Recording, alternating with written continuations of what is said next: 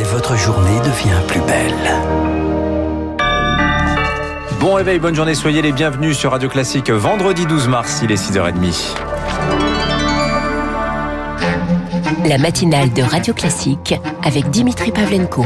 Et on commence ce journal, Augustin, avec la nouvelle conférence de presse du ministre de la Santé hier soir. La situation sanitaire devient particulièrement inquiétante en Ile-de-France. À cause du variant britannique du coronavirus, désormais la norme, pas de nouvelles restrictions, mais Olivier Véran a annoncé des transferts importants de patients vers d'autres régions, des dizaines, voire des centaines. Les déprogrammations d'opérations pourraient aller au-delà de l'objectif de 40% fixé lundi, car les services de réanimation de la région risquent de ne pas tenir. Toutes les 12 minutes, un francilien, nuit et jour, est admis en lit de réanimation en Ile-de-France. Ce soir, 1080 patients y sont pris en charge.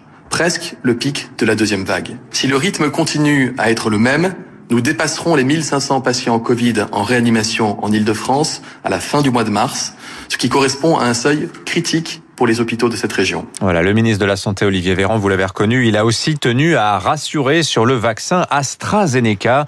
Celui-ci suscite de plus en plus d'inquiétudes. Cette nuit, c'est la Thaïlande qui décide de retarder le lancement de sa campagne avec le vaccin suédo-britannique. Elle devait commencer ce vendredi. Hier, le Danemark, la Norvège et l'Islande ont annoncé la suspension de la vaccination. Plusieurs pays euh, européens comme l'Italie, le Luxembourg et l'Estonie retirent des lots spécifiques de ce vaccin. Une mesure de précaution tous ces pays estiment qu'il y a un risque de formation de caillots dans le sang. Pourtant, Sophie Paolini, Olivier Véran rappelle que corrélation n'est pas forcément causalité et qu'il vaut mieux continuer à vacciner avec. Ce que l'on sait pour l'instant, c'est que 22 cas de thrombose ont été signalés pour plus de 3 millions de personnes vaccinées. La thrombose ou la phlébite, c'est en fait un caillot qui se forme dans un vaisseau sanguin et qui va l'obstruer. Mais pour l'Agence européenne du médicament, à ce stade, on ne peut pas conclure à l'existence d'un lien entre le vaccin et les caillots sanguins. Rien ne démontre, dit-elle, un risque d'une plus forte coagulation sanguine chez les personnes vaccinées que sur l'ensemble de la population. En clair, ces coagulations auraient pu se produire sans l'intervention de la vaccination. Le groupe AstraZeneca, de son côté, assure que la sécurité du vaccin a été largement étudiée dans les essais cliniques de phase 3 et que les données confirment qu'il a généralement été bien toléré. En attendant les conclusions d'une enquête sur ces cas de thromboembolie, pour l'Agence européenne du médicament, la balance bénéfice-risque du vaccin est toujours très en faveur d'AstraZeneca. Sophie Hier, l'Union européenne a homologué le vaccin de Johnson Johnson. Un cinquième pourrait bientôt euh, rejoindre la liste. L'entreprise américaine Novavax a publié en fin de journée les résultats définitifs de son vaccin. Il est efficace à 89% contre la souche initiale du coronavirus. Efficacité plus faible en revanche contre le variant sud-africain. Plus il y aura de vaccins, plus la campagne ira vite. Un certain s'impatiente, notamment les enseignants. Début janvier, leur ministre Jean-Michel Blanquer plaidait pour une vaccination des professeurs au mois de mars au plus tard. Changement de discours il y a trois jours. La logique actuelle n'est pas d'ajouter un critère professionnel aux critères de santé.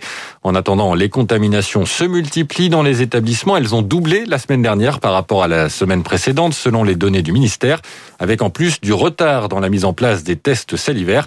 C'est ce que regrette Gilles Tabourdeau, secrétaire départemental du SNU IPPFSU à Poitiers, où la situation est en train de se tendre. On a euh, depuis sept jours euh, sur Poitiers un quartier euh, avec une forte densité où il y a beaucoup d'écoles. Dans une école maternelle, déjà en fin de semaine dernière, trois adultes contaminés. On a peur que par la promiscuité, qu'il y ait un cluster qui se crée. D'autant plus qu'on a connaissance que des parents dans cette école maternelle sont positifs, mais comme il n'y a pas de testing des enfants, personne ne sait si ces enfants sont positifs ou non. Une opération de testing salivaire serait mise en place à partir de la semaine prochaine, probablement mardi, c'est-à-dire 11 jours après le constat du nombre de cas. Pour nous, ça, ça démontre réellement le, le grand décalage entre les annonces ministérielles et la réalité de ce qu'il y a sur le terrain. Un propos recueilli par Thomas Giraudot. Aux États-Unis maintenant, le président Joe Biden promet un retour à la normale d'ici le 4 juillet. Jour de la fête nationale américaine célébrée avec ses traditionnels barbecues entre amis ou en famille. Le combat est loin d'être terminé, dit-il, mais l'avancée rapide de la campagne de vaccination permet d'espérer. Optimisme également au Portugal qui a annoncé hier la réouverture de ses écoles et de certains commerces à partir de lundi.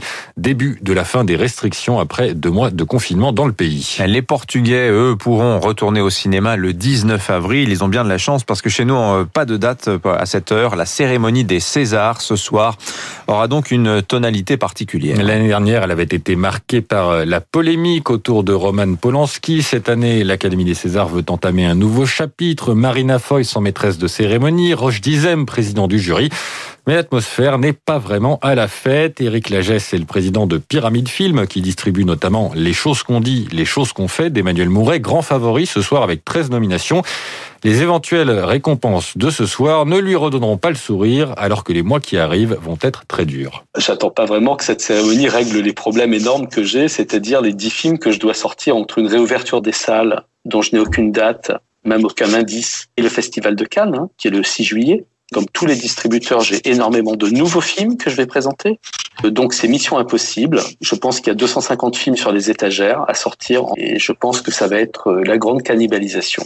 Et on va se retrouver avec 15 euh, à 20 films par semaine. Puis peut-être qu'au lieu de faire 200 000, 300 000 entrées, ils en font 100. On va vers une dépréciation de la valeur des films qui va être catastrophique. Éric Lagesse répondait à Victoire Fort. Enfin du tennis pour terminer ce journal. Pas de tournoi à Dubaï pour Roger Federer la semaine prochaine. Le joueur suisse a été éliminé au deuxième tour du tournoi de Doha hier, sa première compétition après 13 mois d'absence. Il préfère donc retourner s'entraîner pour être prêt à jouer sur gazon plus tard dans la saison plutôt que de participer au tournoi de Dubaï. Merci Augustin Vous revenez tout à l'heure à 7h30 pour l'heure 6h36. Le kiosque